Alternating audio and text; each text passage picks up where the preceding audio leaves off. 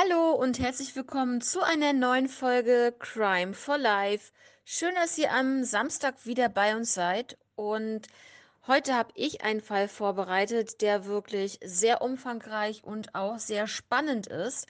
Also seid gespannt. Und jetzt gebe ich einmal weiter an Denise. Hi. Hallo ihr Lieben und ich freue mich auch an den heutigen Samstag euch wieder zu hören. Ja, ich freue mich auf jeden Fall schon auf den Fall, den uns Kathi heute wieder vorstellt. So, denn im heutigen Fall geht es um den grausamen Mord an Tristan Brübach.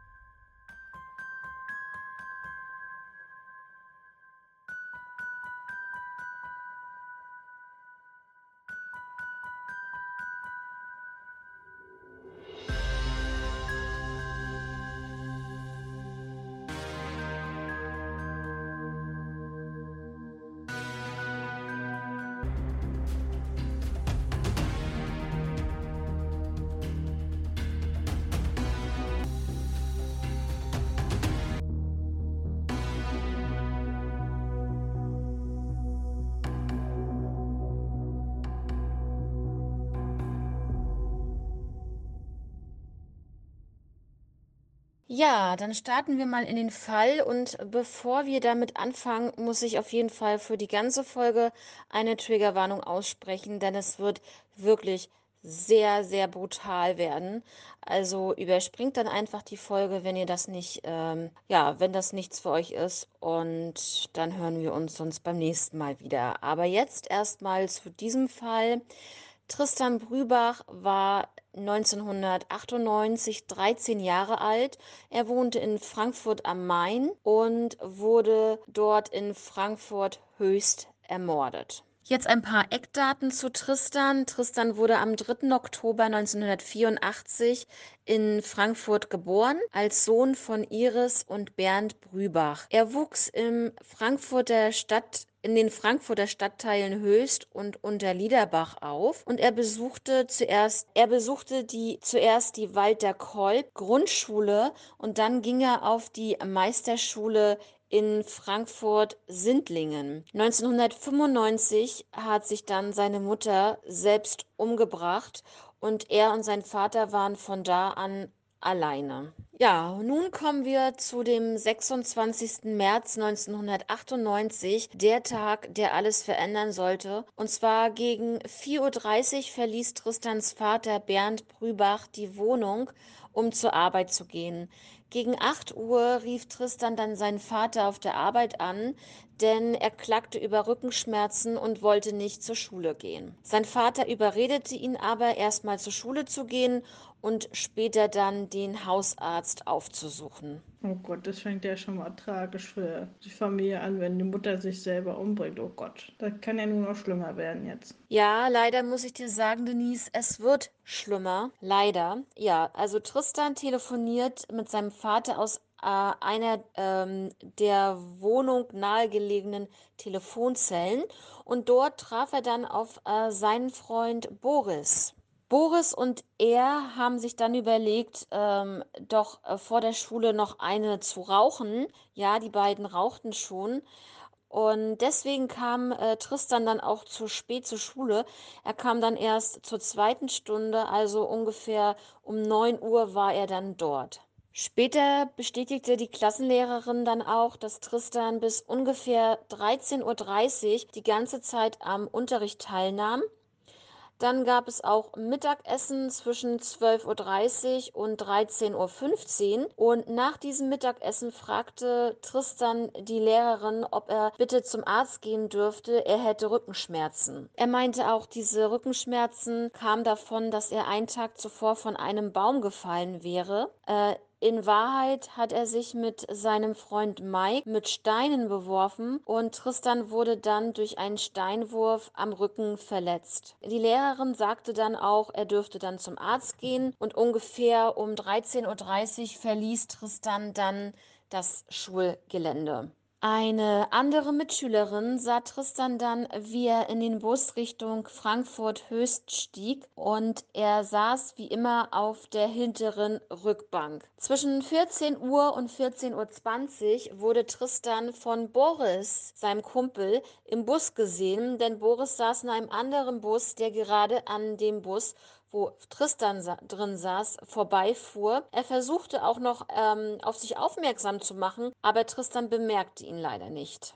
Boris versuchte dann schnell zum Höchster Bahnhof zu gelangen, um Tristan dort noch zu erwischen. Er traf ihn dort aber leider nicht mehr an. Er schaute sich noch um, aber er sah ihn nicht und deswegen ging Boris dann nach Hause. Ungefähr zur gleichen Zeit, 14.15 Uhr, 14.25 Uhr ungefähr, sah ein Schüler der Hostato-Schule Tristan am Höchster Bahnhof alleine auf einer Bank sitzen.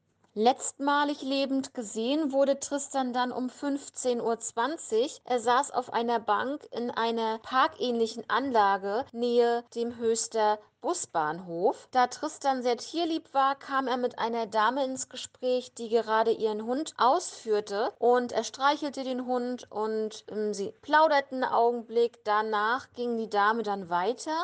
Letztmalig lebend gesehen wurde Tristan dann um 15.20 Uhr. Er saß auf einer Bank in einer parkähnlichen Anlage nähe dem Höchster Busbahnhof. Da Tristan sehr tierlieb war, kam er mit einer Dame ins Gespräch, die gerade ihren Hund ausführte und er streichelte den Hund und ähm, sie plauderten einen Augenblick. Danach ging die Dame dann weiter.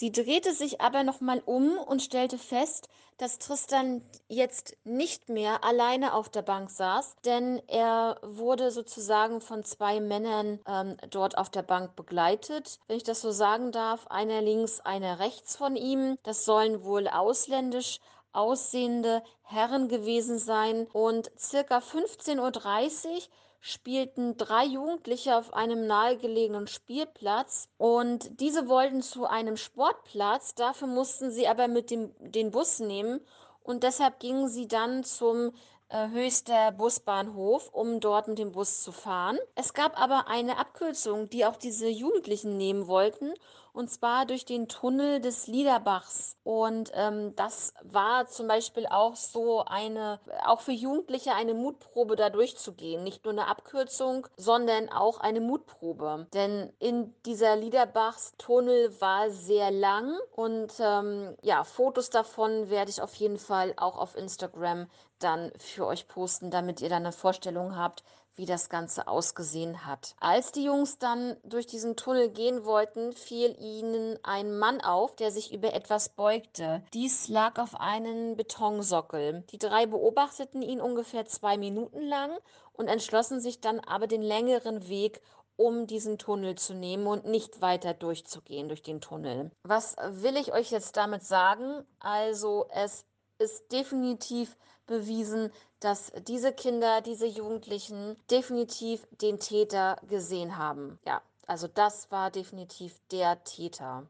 Später gaben diese Jugendlichen dann auch eine Täterbeschreibung ab und daher gibt es auch dieses gute Phantombild, das wirklich berühmte Phantombild in diesem Fall. Also es sollte ja ungefähr 15.30 Uhr passiert sein, diese Tat. Und ich muss euch sagen, ich finde es sehr eigenartig, dass erst um 17.08 Uhr wurde die Polizei verständigt, denn zwei Kinder ähm, fanden dann die grausam zugerichtete Leiche von Tristan in diesem Tunnel des Liederbaches und sind dann zu einem Betreuer gelaufen, denn ich glaube, sie kamen aus einem Kinderheim, hatten da dann halt die Betreuer. Der Betreuer ging dann mit den Kindern dorthin, denn er glaubte das natürlich nicht und hat das Gleiche vorgefunden, was die Kinder ihm schon gesagt haben und daraufhin hat er dann die Polizei alarmiert. Auf diesem Betonsockel lag dann die Leiche von Tristan. Jetzt erstmal zu der Tat, also was ist überhaupt passiert und wie es ist passiert. Tristan ist wohl mit seinem Mörder in diesen Tunnel gegangen. Man vermutet, dass er freiwillig mit ihm mitgegangen ist, dass er ihn schon kannte und dass er auch sehr arglos war. Plötzlich wurde er also von diesem Täter angegriffen angegriffen und beide fielen dann in diesen Liederbach durch diesen Kampf miteinander. Tristan konnte sich losreißen und lief dann den Liederbach entlang. Dabei verlor er einen Schuh. Ja, kurz vor dem Ausgang des Tunnels wurde Tristan dann wohl von dem Täter eingeholt und wieder in den Tunnel gezogen. Dort wurde er bewusstlos geschlagen und gewürgt. Ja, was jetzt kommt, ist wirklich sehr verstörend, Leute. Wirklich. Also, als ich damals den Fall das erste Mal mitbekommen habe, war es für mich wirklich absoluter Horror. Ähm, denn nachdem er, der Täter, Tristan geschlagen und gewürgt hatte, schnitt er ihm den Hals auf bis zur Wirbelsäule. Die Todesursache war auch dieser Schnitt in den Hals. Tristan wurde nach seinem Tod ähm, dann auch noch verstümmelt. Also es wird immer schlimmer. Es wird wirklich immer schlimmer. Denn nachdem Tristan dann tot war, wurden ihm beide Hoden entfernt sowie Muskelfleisch vom Gesäß und vom Oberschenkel. Der Täter ließ auch Tristans Leiche ausbluten in den Liederbach. Er legte ihn auf diesen Sockel, er legte ihn dann auf diesen Betonsockel und äh, legte auch seine Schuhe ja auf seinem Körper ab. Aber wenn er, sage ich jetzt mal, er hat ja trotzdem gelogen in der Hinsicht, ne? Wieso ist denn der Vater nicht gleich mit ihm zum Arzt gegangen? Das muss ich jetzt auch nicht verstehen. Ne? Also auch wenn er jetzt gelogen hat und gesagt hat, dass er vom Baum gefallen ist, gehe ich trotzdem doch mit dem Jungen zum Arzt. Also ich gehe davon aus, dass der Vater nicht einfach so von seinem Job weg konnte. Er war ja bei der Arbeit und es war morgens um acht. Und ja, also ich denke nicht, dass er einfach so von der Arbeit losgehen konnte, nur um mit seinem Sohn zum, zum Arzt zu gehen, weil er hatte vielleicht auch Angst. Man weiß es ja nicht, wie der Chef von ihm war was das für so ein Typ war, ob der verständnisvoll oder eher nicht so verständnisvoll war in dieser Hinsicht. Und er hat sich wahrscheinlich gedacht, das wird nicht so schlimm sein und weiß ja auch nicht, ob der Vater das wusste, dass er angeblich von einem Baum gefallen ist. Das weiß ich nicht. Das hatte er ja nur der Lehrerin erzählt. Und ich denke auch, dass der Vater ziemlich Angst hatte, ja, seinen Job zu verlieren. Ja, habe ich so im Gefühl, dass er Angst hatte, seinen Job zu verlieren, weil er halt der Einzige war, der noch äh, die Familie ernähren konnte. Als man Tristans Leiche untersucht hat, hat man dann auch eine flächenartige, also flächenartige Blutergüsse im Gesicht vorgefunden. Das erzeugt auf jeden Fall von sehr, sehr hoher Gewalt des Täters. Und die Leiche ließ der Täter, das hatte ich schon gesagt, Entschuldigung, das muss ich rausschneiden, ähm, die entnommenen Leichenteile wurden bis heute nicht gefunden. Was wollte der Täter damit bezwecken? Warum hat der Täter den Leichnam von Tristan noch so verstümmelt? Das ist hier auch noch eine ganz, ganz wichtige Frage in diesem Fall. Ungefähr ein Jahr später, im März 1999, wird Tristans Rucksack in einem Waldstück bei Niedernhausen entdeckt. Das sind ungefähr 25 Kilometer vom Tatort entfernt. In diesem Rucksack befanden sich Tristans Schulsachen und da kommen wir nachher zu einer ganz wichtigen Aussage der Polizei. Und in diesem Rucksack befand sich auch nicht von äh, Tristan eine Deutschland-Straßenkarte in tschechischer Sprache. Das war schon wirklich seltsam.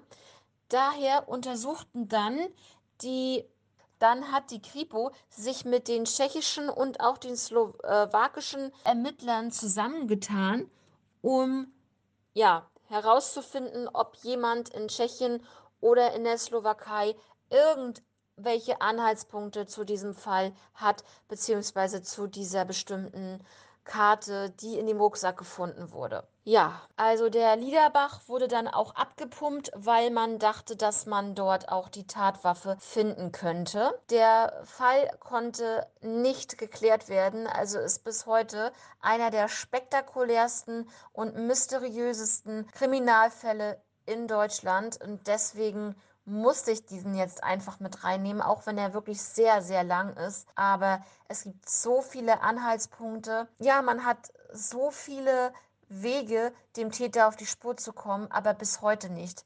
Wie gesagt, jetzt kommen wir einmal dazu, was die Polizei dann auf diesen Büchern, auf diesen Schulbüchern von Tristan gefunden hat, nicht nur natürlich Tristans Fingerabdrücke oder die vom Vater, sondern auch noch fremde Fingerabdrücke, die wohl zum Täter gehörten, gehören mussten, weil dieser Fingerabdruck, der darauf gefunden wurde, dieser fremde Fingerabdruck, war ein blutiger Fingerabdruck.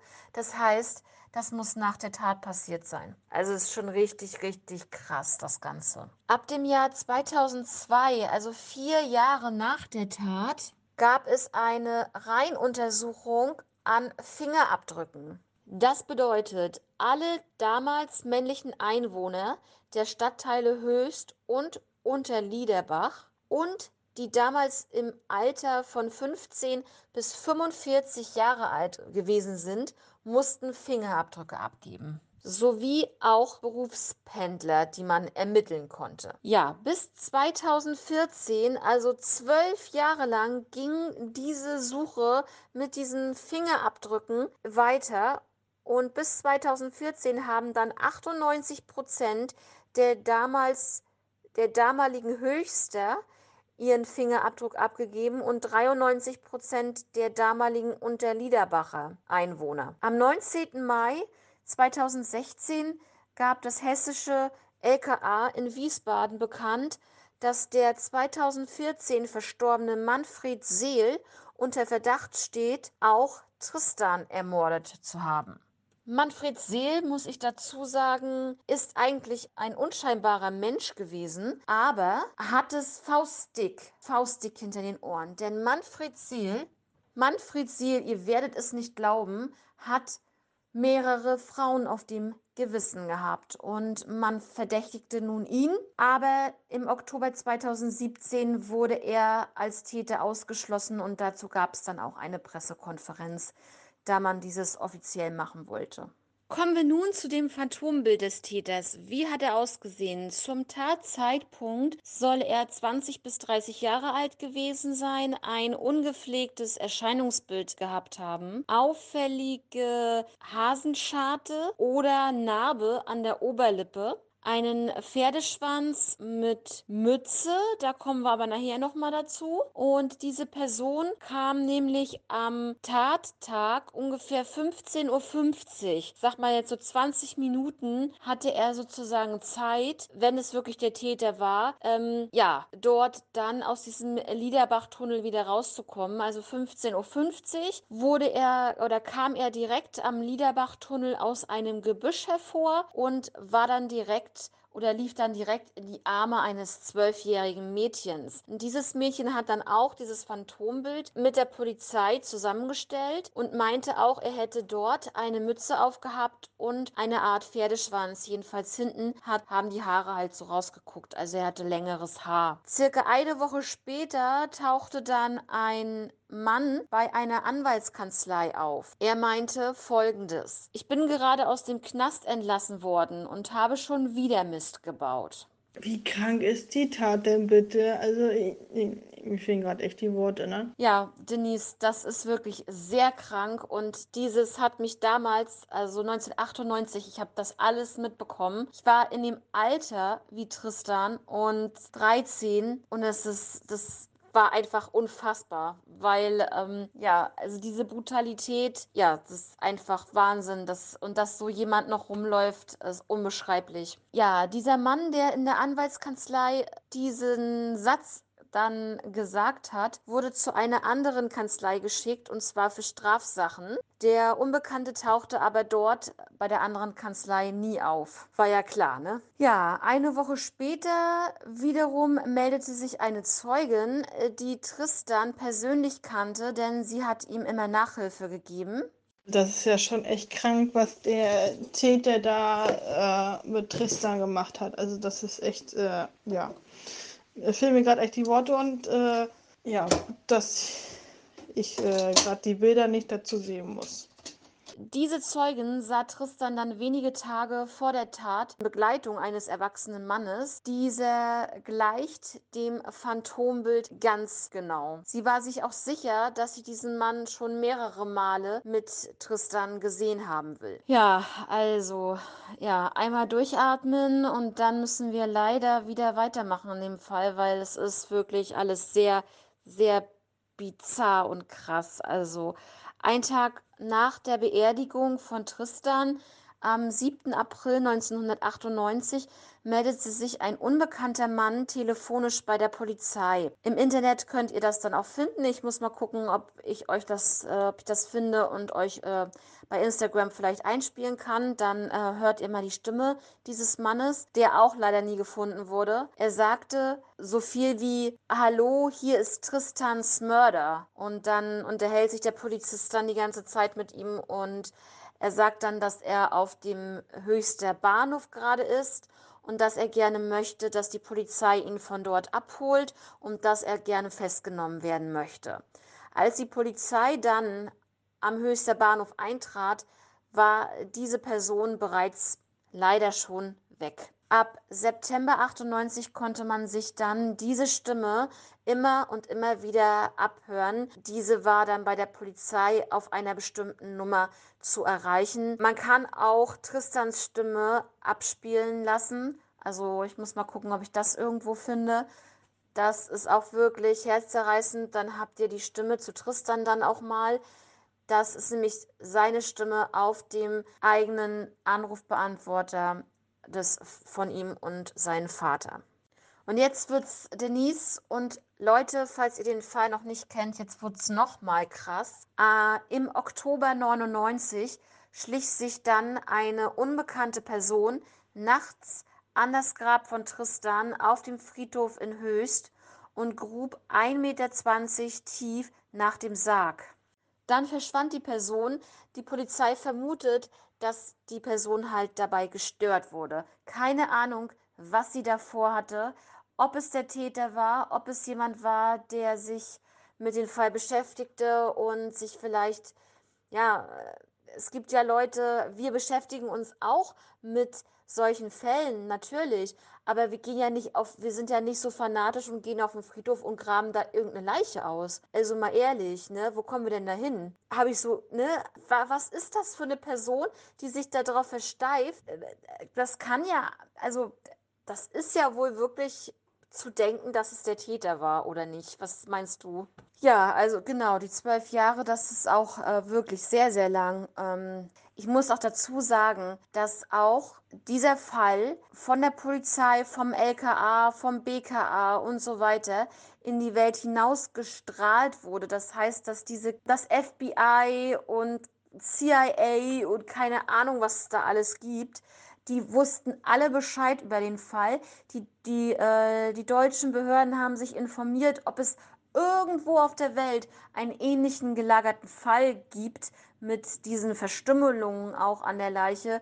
Und alle haben gesagt, so einen Fall haben wir noch nie erlebt, noch nie gehört oder gesehen oder sonst irgendwie. Also das ist wirklich ein einmaliger Fall.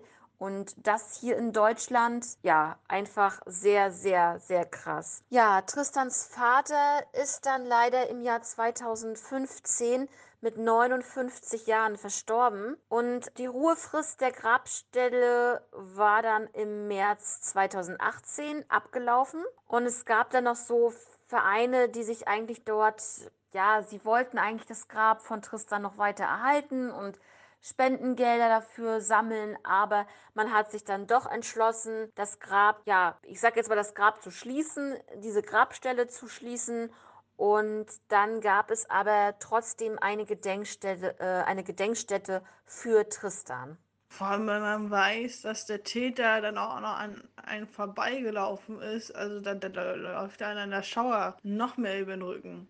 Ja, und zu guter Letzt ähm, gab es natürlich auch eine Belohnung. Das ist ganz klar. Und in dem Fall, ich sage dir, Denise, in diesem Fall sehr, sehr hohe Belohnung von 15.000 Euro. Eine Privatperson, namentlich nicht benannt, packte dann noch einmal auf diese 15.000 Euro nochmal selber 5.000 Euro mit drauf. Das heißt, wenn jetzt irgendjemand was an Hinweisen bringen kann, dass der Mörder gefasst wird oder dass es wenigstens ähm, mit den Ermittlungen noch weiter vorangeht, dann hat man 20.000 Euro, die man da ähm, bekommen könnte. Also das ist schon wirklich eine sehr, sehr hohe Belohnung. Ne? In manchen Fällen haben wir in Anführungszeichen, was zwar auch schon viel ist, 2000 Euro, 3000 oder 5000 Euro. Das ist auch schon eine Megasumme.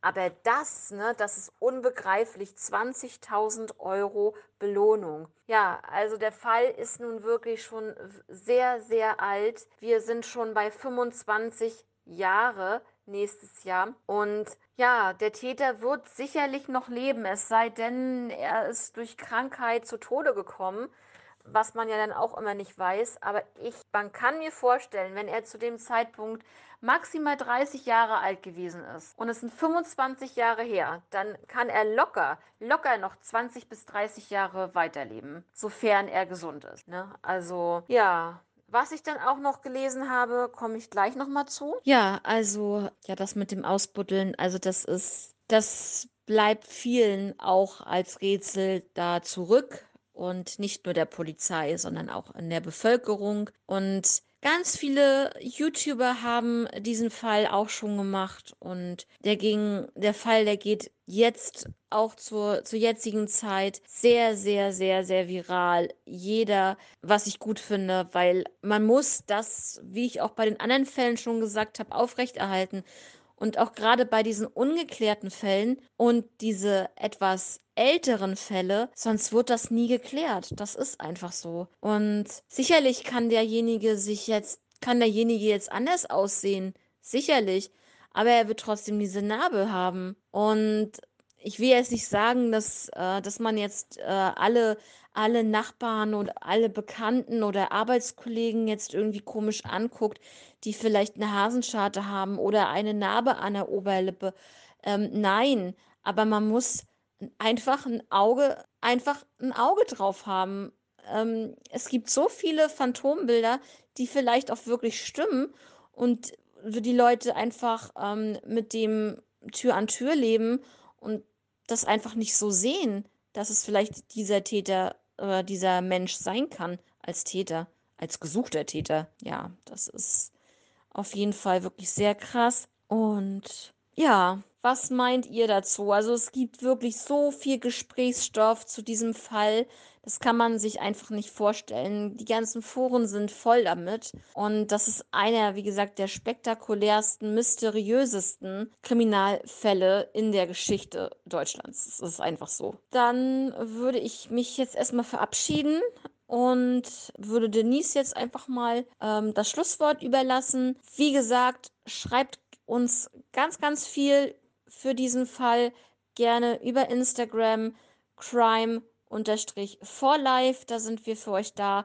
Und da werde ich auch gucken, dass ich ein bisschen was ähm, für euch organisiert bekomme. Vielleicht kriege ich das ja hin mit diesen Tonbandaufnahmen, weil das ist wirklich sehr interessant, sage ich euch, wirklich sehr interessant.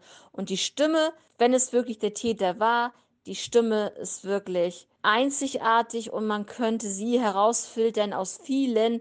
Also wenn die richtige Person diese Stimme hört, dann schwöre ich euch, dann haben wir den Täter. Es ist einfach so. Kann natürlich auch alles äh, ein Fake-Anruf gewesen sein, das weiß man auch nicht. Dass der Fall euch ähm, interessiert hat, dass er spannend für euch war und interessant natürlich und dann würde ich sagen, wir hören uns nächste Woche, nächsten Samstag wieder, dann mit einem Fall von Denise. Und ich sage jetzt, ich verabschiede mich jetzt hier an dieser Stelle schon mal und bis nächsten Samstag. Ciao.